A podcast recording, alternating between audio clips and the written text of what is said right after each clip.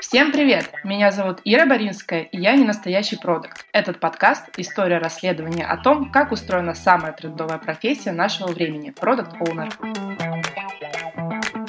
Я пришла в Сбер год назад и проделала большой путь от человека, который вообще не понимает, что такое продукт менеджмент до стадии принятия этой новости и решения попробовать стать продуктом.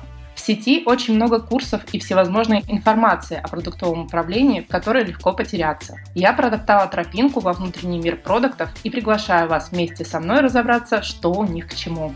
Кто-то реально выпивал 50 грамм коньяка перед тем, как начать каздевить. Он говорит, давайте делайте. Мы говорят, послушай, мы тебя не понимаем. Мне нужен человек, который будет распоряжаться тремя миллионами рублей в месяц. И желательно бы еще что-то возвращать.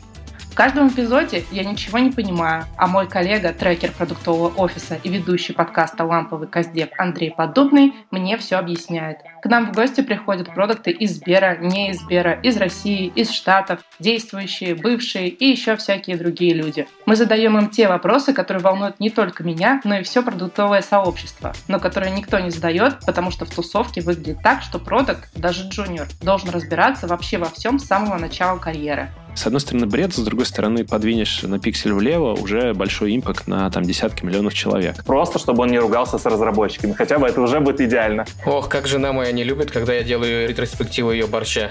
Погнали!